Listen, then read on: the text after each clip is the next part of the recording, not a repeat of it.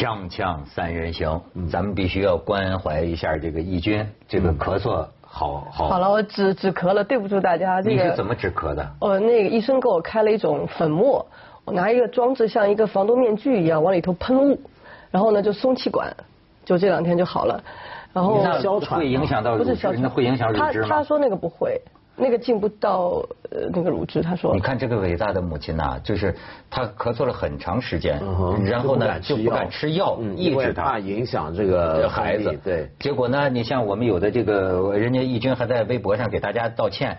但是这个大家批评的主要目的是我说是你明明听着一个女的在旁边一直咳嗽，然后你跟马家辉都不知道递杯水去，明显显示你们缺乏绅士风度，还自顾自的说自己的。没有，别人是同情你，我 这有，我这有，所以不用。那不是，我当时是我觉得是人家是同情你，说怕我传染你。不是，还有说这个这个说凤凰工资太低了。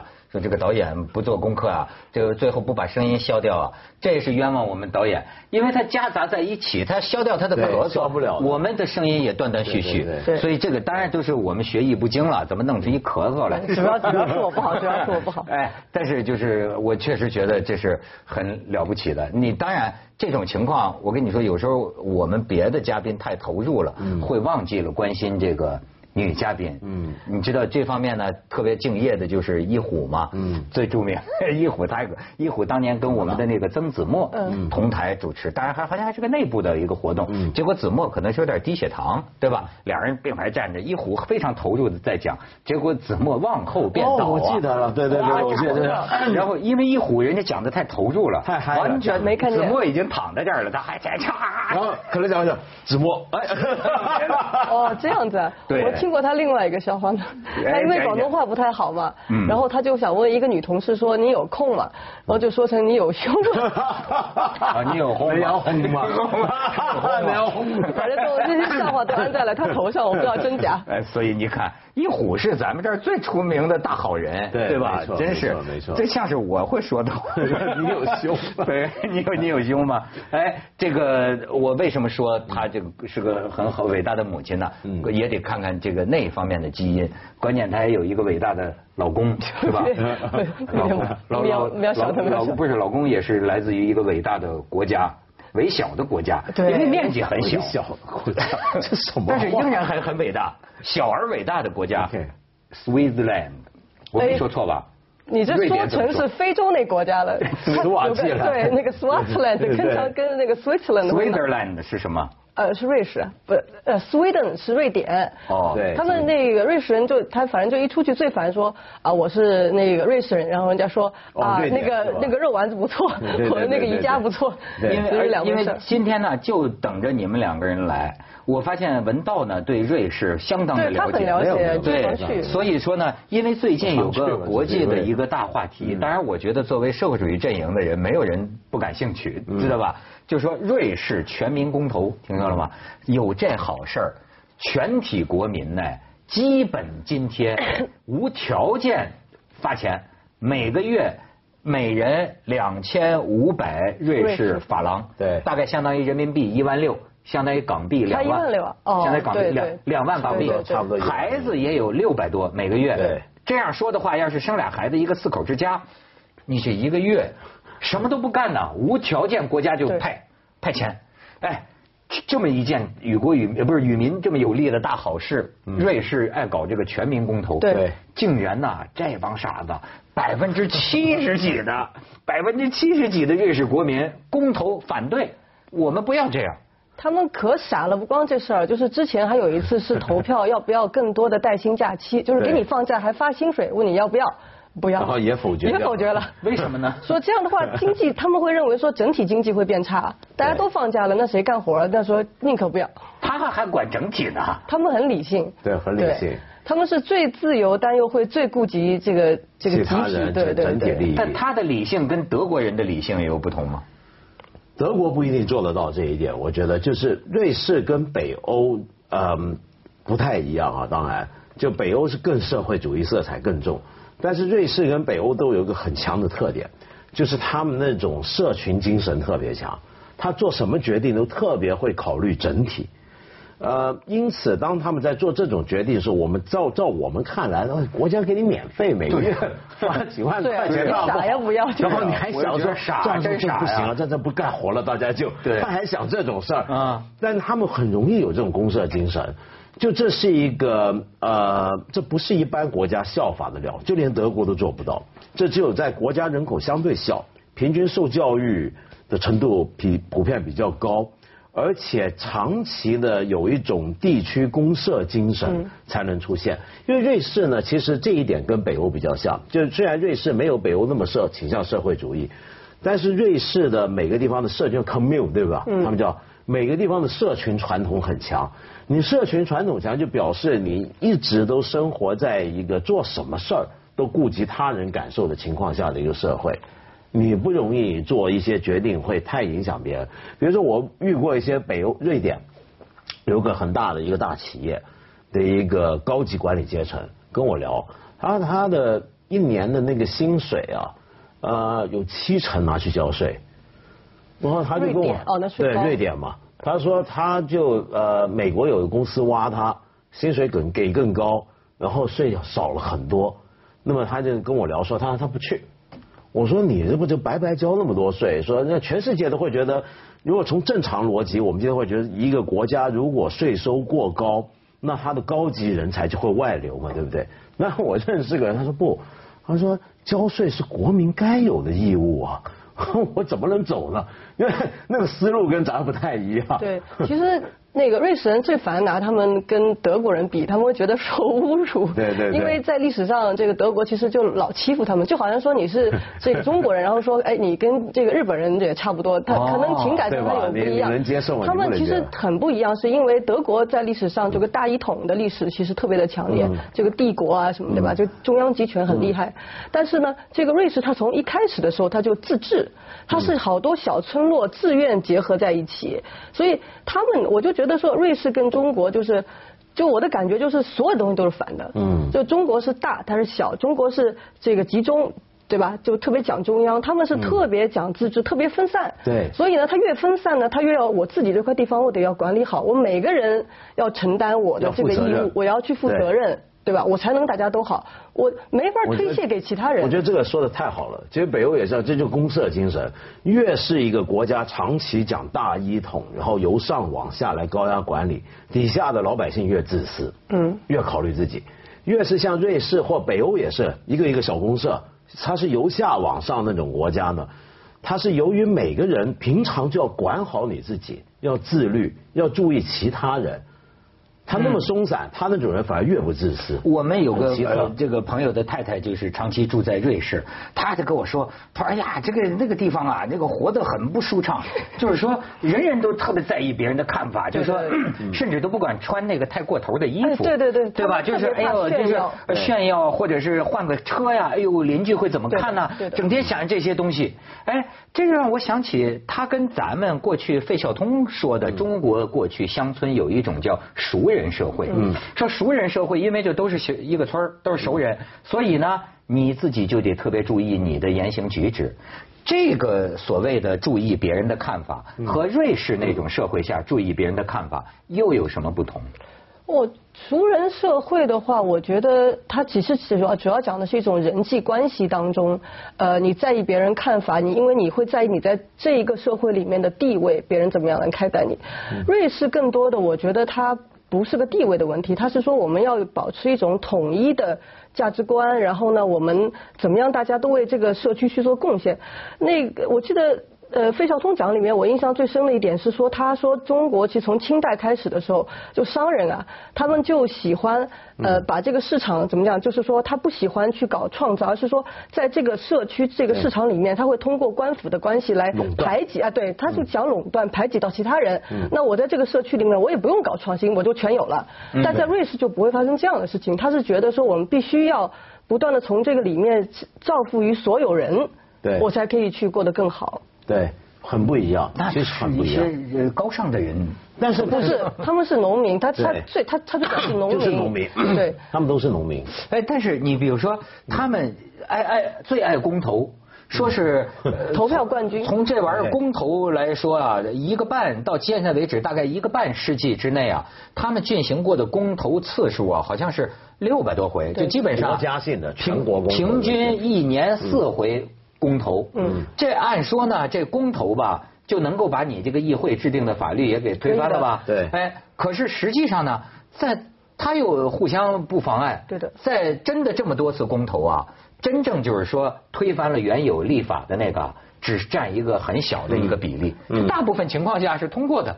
呃，因为他在他这个公投，第一你要征集有五万个人的这个签名才可以去，就是反对已经有的这个法律。那么这个在投票之前，他会进行一个特别长期的这个辩论，所以呢，他很多提案在投公投之前已经有的时候就放弃了，或者是政府自己就改了，就是说算了，你们也别投了，我就改吧。等等，那么还有的时候是因为他跟外部的一些法律相抵触等等，所以真正到最后能改变的，好像他说是这个就是就是很长一段时间里面，他的宪法一共改了十四处还是十就是十几处，非常小。对，哎，咱们先去一下广告，回来看看义军带来的瑞士的照片，锵锵三人行广告之后见。咱们看一下咱们的这个微小的国家啊，不是伟大而小的国家瑞士。呃，这个是他们的新那个，对他们七个总统，其实这八个人当中就有一个是秘书，他们是这样，像我们政治，他们就是叫总统班底吧，他们就是像政治局一样，一共有七个人，但是每个人做一年的这个总统，就是就是轮就是轮流换，一人做一年。这是罗马执政官呐。啊，有点这个意思。那是很搞笑，知道就每回他要跟我们，比如说我们中国领导人要跟他们见面。那 年年换人，对，年年换一个。哎，这玩意儿没法建立私人关系啊。这个是他们以前的，就是最早的那个公投，对他们就是在镇上去公投的。那时候只有男的可以去，他们是配剑。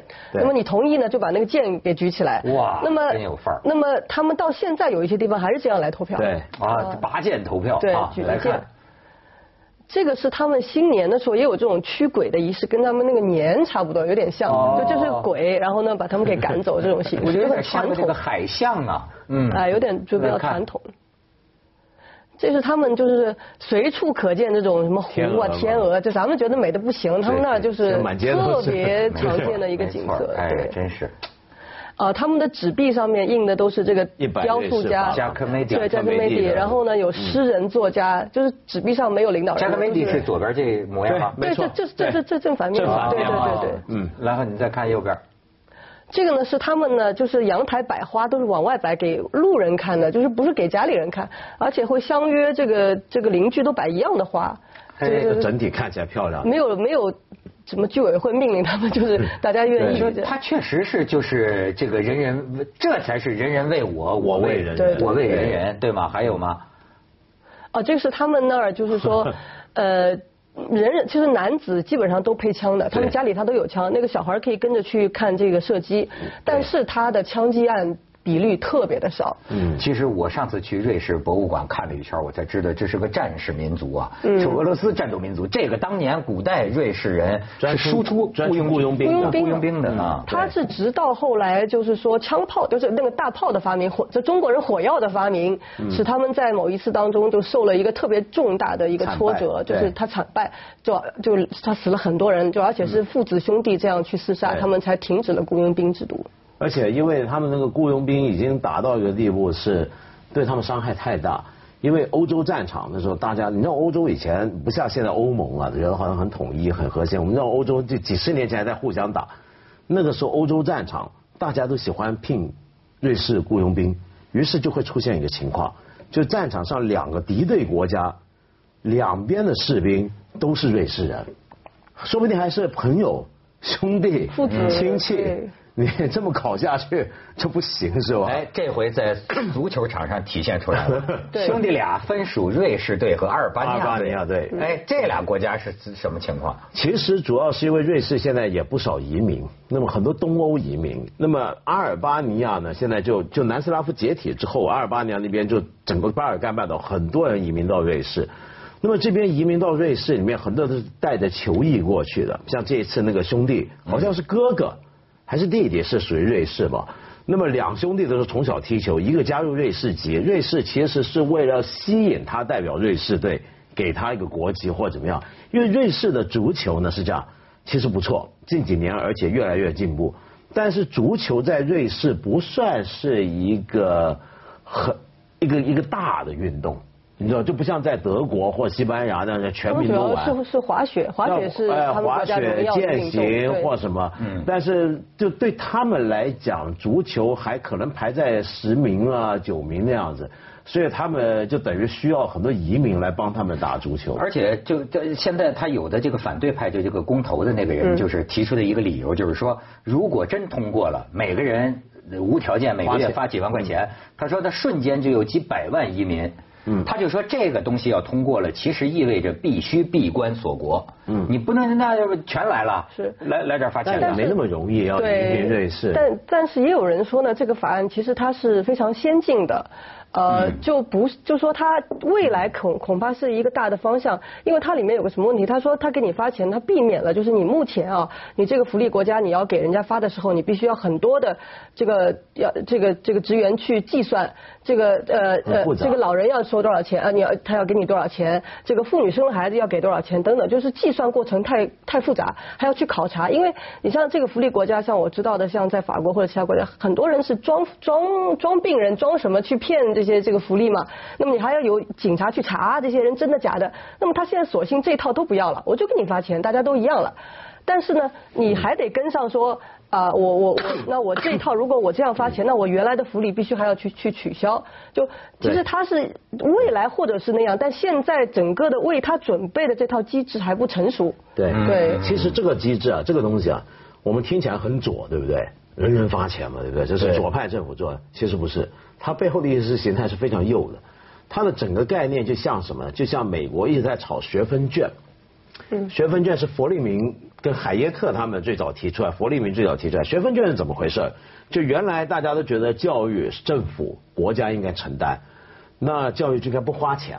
那教育如果不花钱的话，你比如说学校都不花钱的话，那那个经费就变成国家一个很大的负担。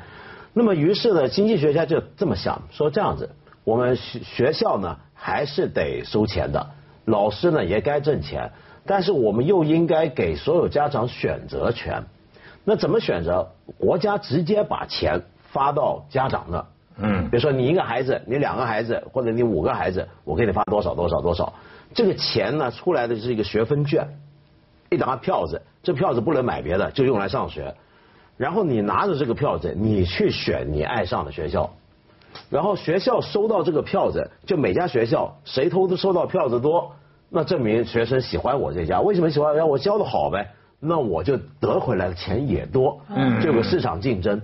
那么这种全民发薪水的这个概念背后是什么呢？就是因为原来传统的社会福利，就像易军刚才讲，你医疗啊，比如说啊给你免了，你伤残又给你怎么样，这个又给你怎么样。那么现在呢，就可能以后呢，这个相应的制度变化就变成医疗要收钱，啊，很多东西本来说不收钱都要收钱了，但是这个钱呢，国家给了你，你来选，所以啊，你要怎么用那个钱？就是据说挑这事儿的这个人，虽然公投没通过，但是他也挺高兴，因为通过这个事儿啊。他把这个理念呢传播到了四方。实际上，现在有好几个国家的一些组织都在搞这个类似的搞这个公投。我看看这个理由啊，也真是挺有意思。他呃，一方面说是为了这个这个公平吧，就说这个社会啊，现在这个贫富差距如此之大。再有一个理由呢，是说这个应对机器人社会的到来。嗯，就是机器人要来了。人们大批的失业，但是机器人的控制在大资本的手里，所以他就是说啊，将来这个社会，我们给子孙后代留下来的这么一个社会啊，已经是什么呢？好像说百分之一的人掌握着全世界一半的这个财富，什么全世界六十二个人掌握着大概三十多亿人口的那种贫穷人口的这个财富，就是已经极其的贫富差距加大，所以他们认为呢，这种全民派钱。无条件派遣是一种应对未来社会的这种一个方法。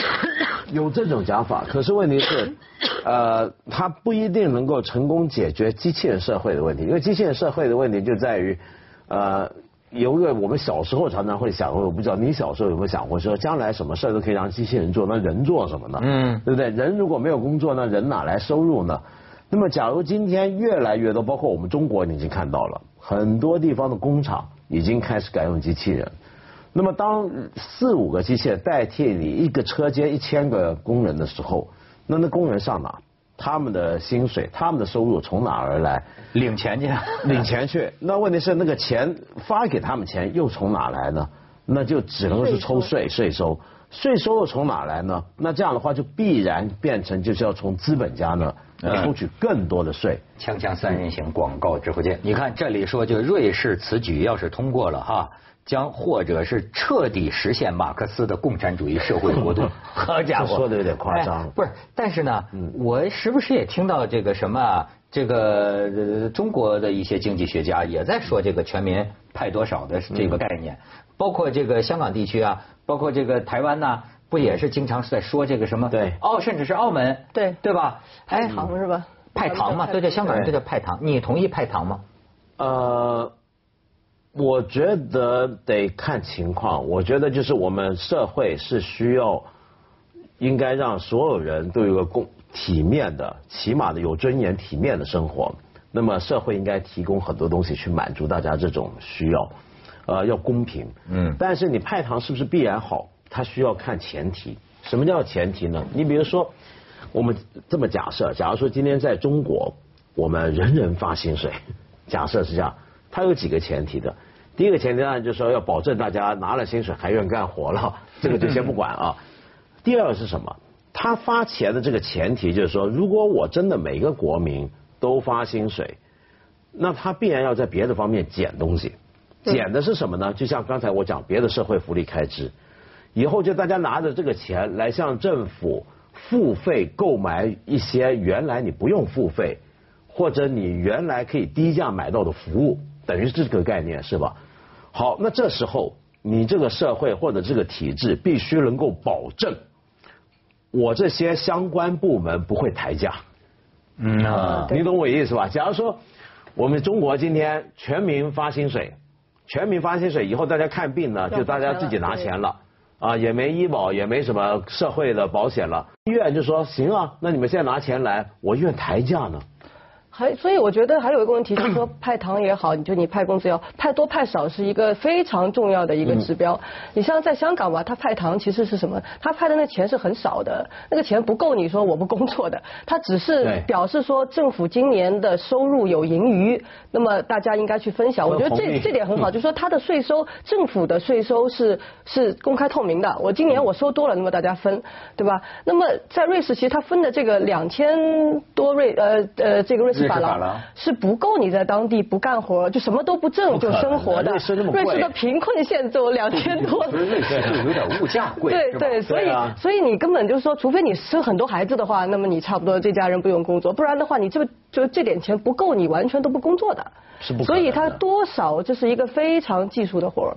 所以你看。这个我我要不说，咱们都得联系到身边我前两天看了一篇文章，就是讲这个香港，也是很唏嘘。就是说，香港这些年呢，成功作死了自己所有的历史机遇。就是它的的基本概念就是什么呢？就是这个香港人呢，这个不知变通，因循守旧。就是比如说，过去英国人给你设计好了这一套啊，就就这么弄，就这么弄，这这不要改变最好，对吧？但是因为是一切都在改变。